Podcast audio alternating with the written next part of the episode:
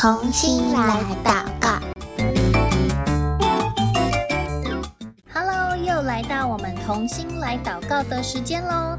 很开心今天贝壳姐姐可以跟你一起再来为朝鲜祷告。那我们今天要祷告什么呢？今天呐、我们要来为朝鲜的一些特别的教会来祷告哦。是怎么样特别的教会呢？如果你手边有宣教日影，可以帮我翻开二零二三年第二季的六月十六号内容。那如果你没有宣教日影也没有关系，你可以点选我们节目下方的链接免费订阅，或者你也可以用听的跟我们一起祷告哦。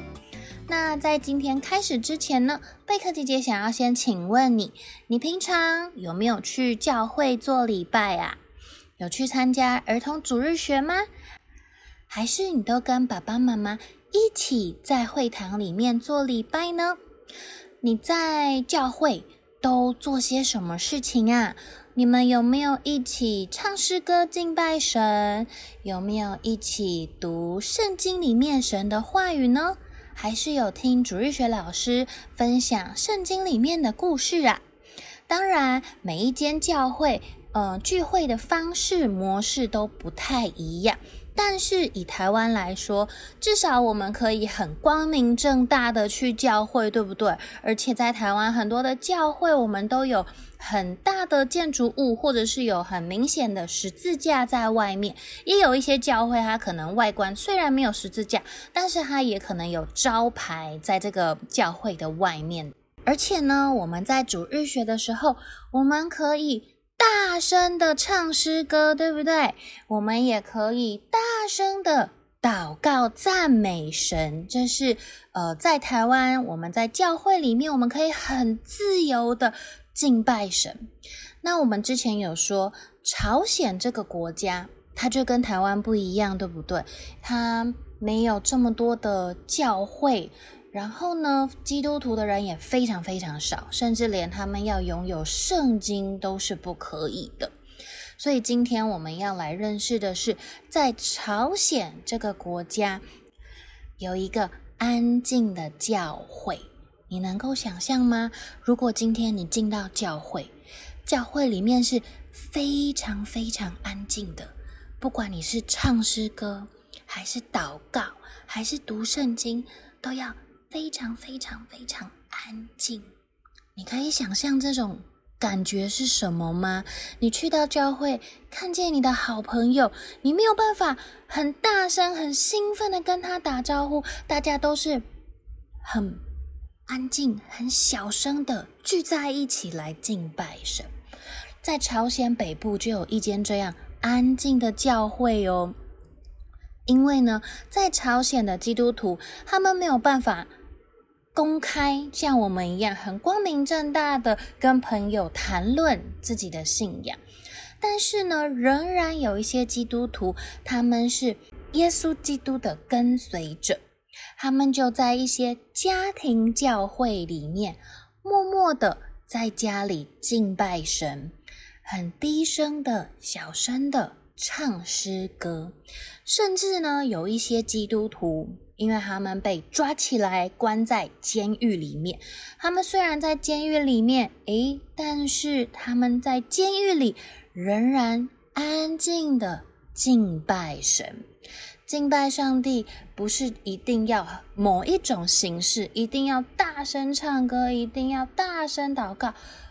有一些的地方，他不允许这样子做的时候，他安安静静的也可以敬拜神。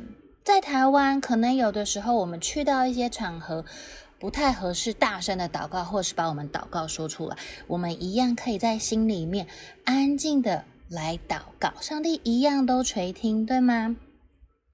那这些安静的教会，虽然它很不显眼，它小小的，很安静，但是呢，在这些安静的教会里面，却有一群坚定。跟随基督的基督徒，他们很坚定的在主的里面祷告，彼此的祷告，也为着他们的国家来祷告。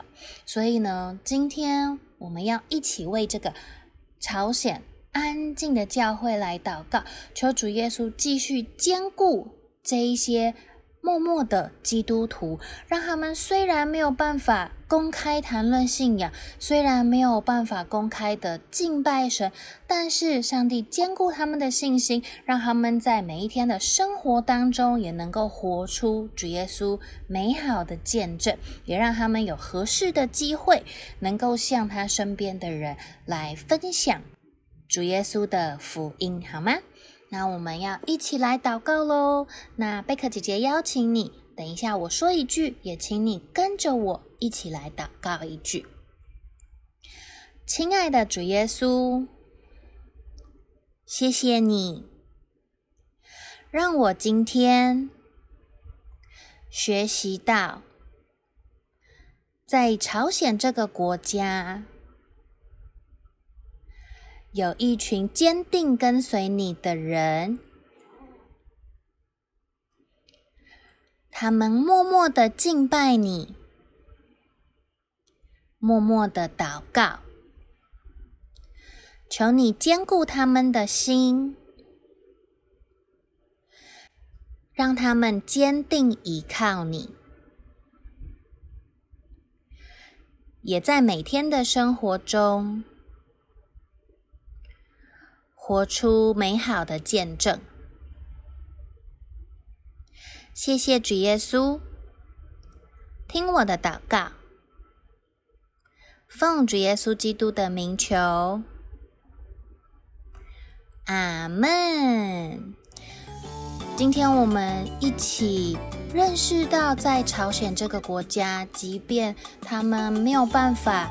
好好的聚会，好好的敬拜，但是他们仍然很坚定的跟随主耶稣哦，所以我们也要很珍惜、很感恩，我们能够光明正大的去到教会，大声的敬拜，大声的祷告，也要更珍惜我们能够自由的跟身边的人分享主耶稣好消息的这个机会哦，因为在世界上真的有好多的地方没有办法。